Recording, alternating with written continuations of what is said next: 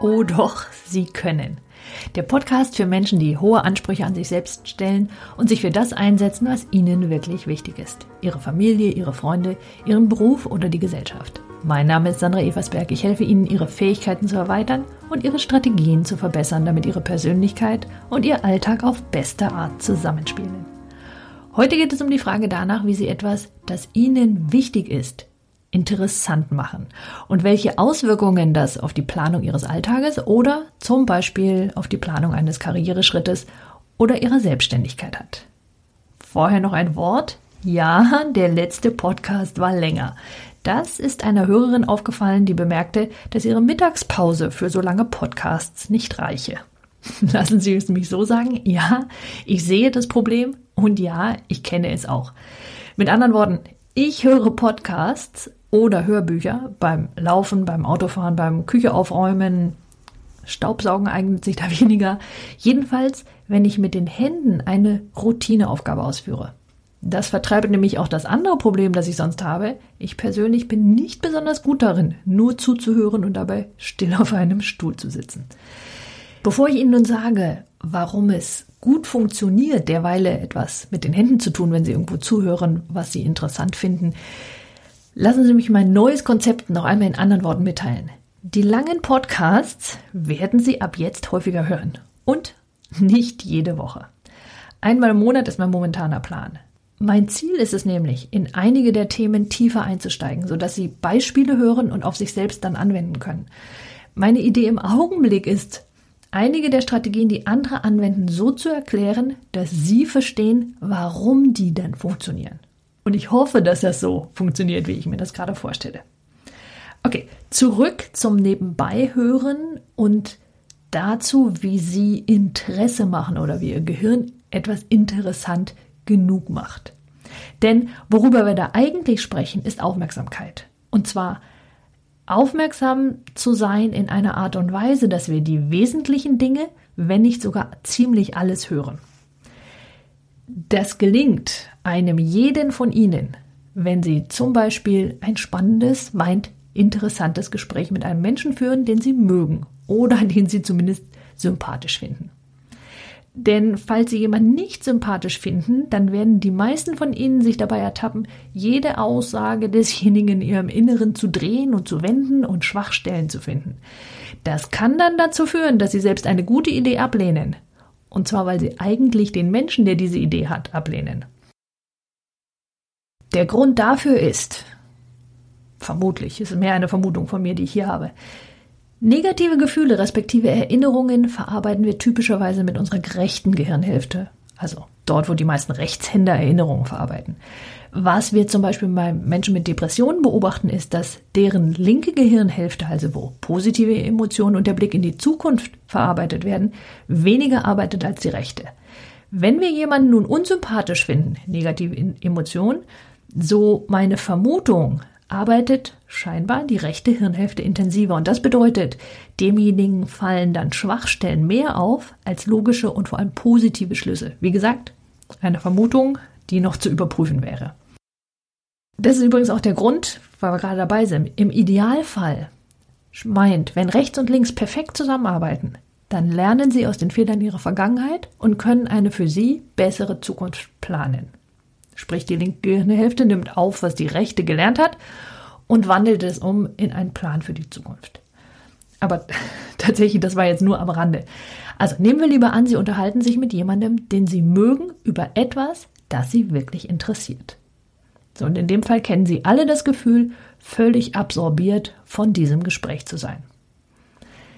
Ich persönlich bin ja offen gestanden geradezu süchtig nach diesem Gefühl von Konzentration, von Aufmerksamkeit, gepaart mit Kreativität, nämlich dem Zustand, in dem plötzlich Teile zusammenfinden, die ich vorher noch nicht als zusammengehörig gesehen habe, was dann zum Erkennen von neuen Mustern und damit neuen Lösungen führt. Das ist ein Gefühl, was ich beim Coachen extrem oft habe. Der Punkt ist, die Leistung, die Ihr Gehirn an dieser Stelle bringt, ist keine Selbstverständlichkeit. Genau genommen muss eine Menge stimmen, damit Sie so aufmerksam sein können.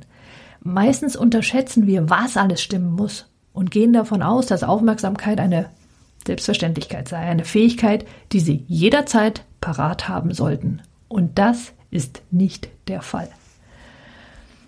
Wenn nämlich Ihr Gehirn zu wenig zu tun hat, rutscht es in eine Art tranceähnlichen Zustand, der zumindest sehr angenehm ist. So angenehm, dass der eine oder andere von Ihnen plötzlich hochschreckt, wenn er aus diesem Tagtraum plötzlich ins Hier, heute und jetzt katapultiert wird.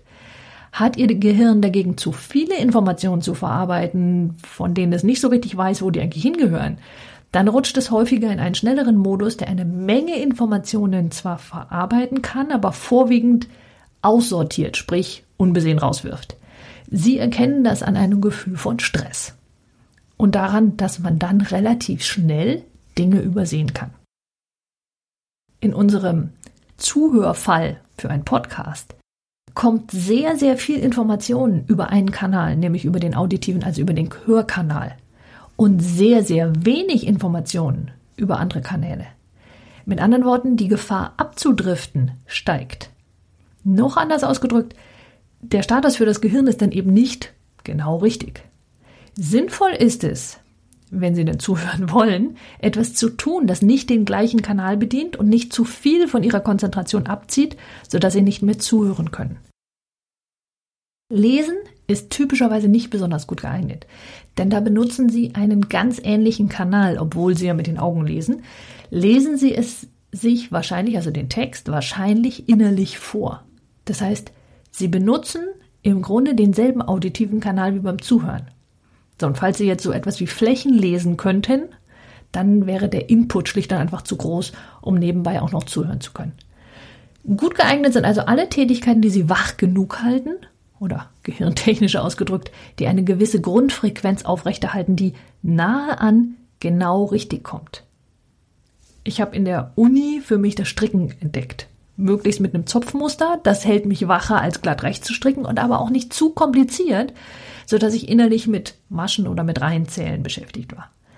Mitschreiben kann eine Lösung sein.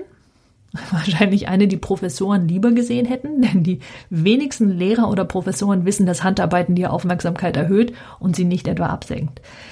Allerdings führt Schreiben oft dazu, dass derjenige beim Schreiben ein bisschen hinterherhinkt. Typischerweise schreiben wir ja sehr viel langsamer, als wir denken und zuhören, es sei denn, sie können Steno. Und das führt dann dazu, dass derjenige nicht mitbekommt, was Neues gesagt wird, weil er parallel zum Gehörten etwas anderes zu sich selbst sagt, das er dann aufschreibt, sprich ist wieder in dem auditiven Kanal. Als ich vor zwei Jahren die Ausbildung zum Neurofeedback-Trainer angefangen habe, haben wir natürlich viel an uns selbst getestet.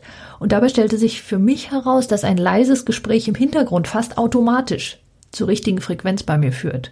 Also die, die wir für eine entspannte Aufmerksamkeit benötigen. Deshalb kann es sein, dass Ihr Kind besser mit Musik im Hintergrund lernt, obwohl Sie vielleicht denken könnten, das lenke ab. Das heißt, Punkt eins: Ihr Gehirn braucht genau die richtige Menge an Aufmerksamkeit im Sinne einer Gehirnfrequenz, die entspannte Aufmerksamkeit zulässt. Jetzt haben Sie vermutlich bisher gedacht, dass Ihr Interesse und die Aufmerksamkeit, die daraus folgt, vom Inhalt des Gespräches abhänge. Jetzt ist es so, je mehr ich mich mit dem Thema beschäftige, woher kommt denn eigentlich Interesse oder woher kommt Aufmerksamkeit, desto weniger glaube ich das. Die Frage, um die es mir hier geht, lautet, was macht den Inhalt für Sie wirklich interessant? Und ich persönlich bin davon überzeugt, dass interessant von drei Komponenten abhängt. Erstens von Ihrer Identität. Meint, sagen Sie zum Beispiel von sich, ich bin ein neugieriger Mensch, dann werden Sie neuen Informationen grundsätzlich aufgeschlossen gegenüberstehen. Da Sie ja diesen Podcast hören, ist meine Vermutung, dass sie diese Eigenschaft in jedem Fall besitzen. Zweitens, dem Verhältnis zwischen neu und bekannt, welches ebenfalls genau richtig sein darf, damit sie das Gespräch, ja, das, was sie so absorbiert mit einem sympathischen Menschen, weder langweilig noch abstrus nennen. Das wäre der Fall, wenn sie überhaupt keine Informationen kennen. Sie brauchen also genügend bekannte Informationen, an die Sie genügend neue Informationen anknüpfen können. Wie das Verhältnis zwischen beidem bei Ihnen sein darf, das hängt von Ihren Bedürfnissen nach Sicherheit ab. Ja, wann sagen Sie, ah ja, das verstehe ich oder ja, das kann ich verstehen, wenn man es mir erklärt? und Ihrem Bedürfnis nach Abwechslung.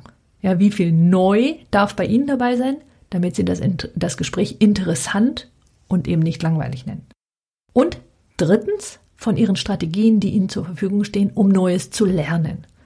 Einige brauchen zum Beispiel erst einen groben Überblick, damit sie wissen, wo sie sich gerade befinden. Andere starten lieber direkt mit dem Thema. Einige stellen sofort alle Fragen, die ihnen einfallen, andere brauchen erst viele Informationen und sortieren diese dann für sich, bevor sie auch nur eine Frage stellen. Auch die Strategie, wie sie innerlich Informationen strukturieren und kategorisieren, damit sie sich hinterher wiederfinden und sie genau auf die richtige Art verknüpft werden mit anderen Informationen, die sie schon kennen und neuen, die noch dazukommen. Und dann kommt dann noch die innere Strategie hinzu, nach der sie entscheiden, ob sie etwas verstanden haben oder nicht. Ja, der eine sagt zum Beispiel, er muss eine bestimmte Anzahl an Wiederholungen haben. Ja, wenn ich es fünfmal gemacht habe, dann kann ich es. Oder dieses Gefühl von, das habe ich verstanden, löst für ihn eine bestimmte Zeitspanne aus. Also wenn ich das mal ein halbes Jahr gemacht habe, dann weiß ich, dass ich es kann. Worum es mir geht, ist Folgendes. Es ist nicht der Inhalt als solcher, den Sie interessant finden, sondern das Gefühl, dieses, oh, wie spannend ist das denn? Das hängt von Ihnen und von Ihren inneren Strategien ab.